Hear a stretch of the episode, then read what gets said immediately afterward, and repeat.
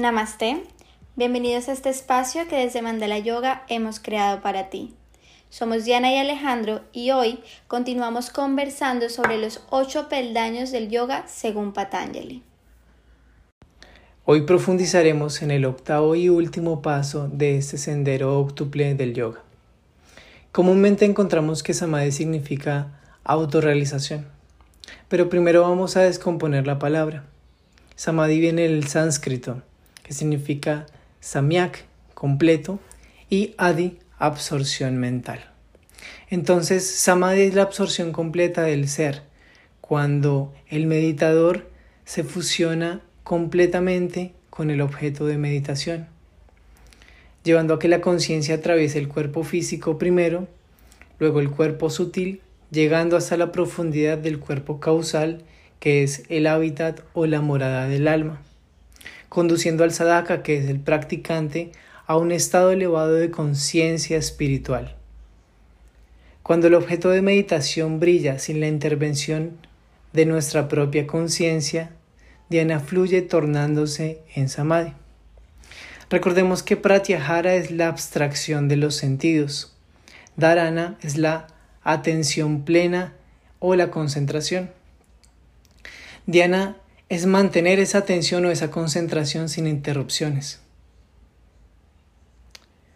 Por ejemplo, cuando un músico se pierde en las notas, en su música, en los acordes y en los sonidos, cuando un pintor se trasciende a sí mismo con el color, con los matices y con el mismo pincel, está vislumbrando y tocando samadhi. Lo mismo pasa con el yogi.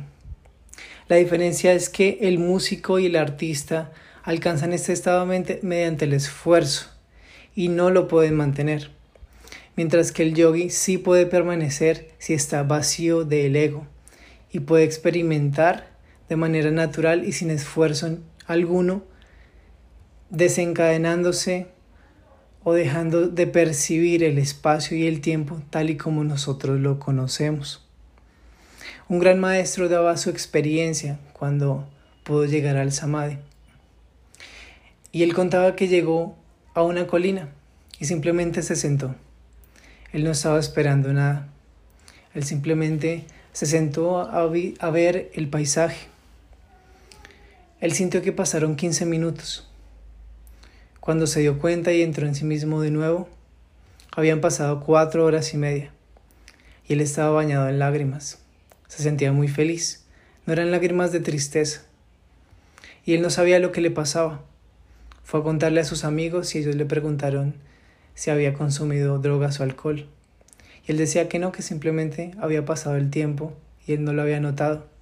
Él pensaba que estaba loco, pensaba que algo extraño le estaba pasando o algo malo.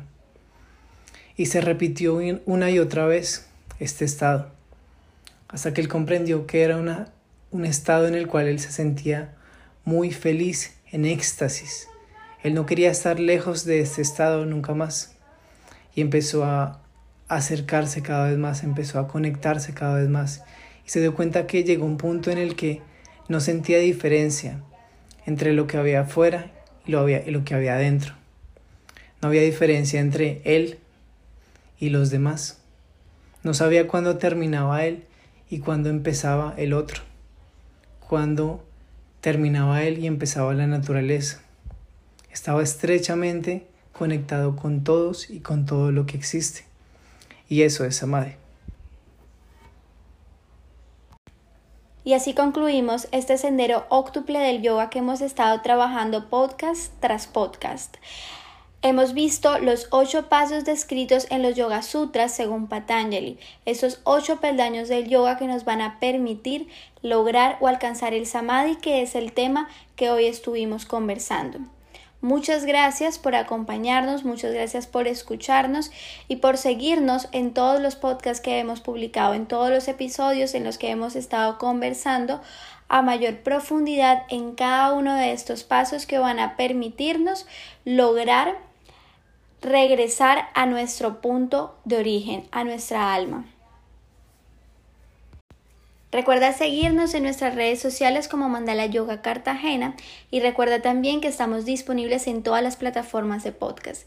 Espera atentamente los próximos episodios donde estaremos profundizando en nuevos temas de filosofía del yoga, opiniones personales acerca del yoga y muchas sesiones de meditación y de relajación. Namaste. Namaste.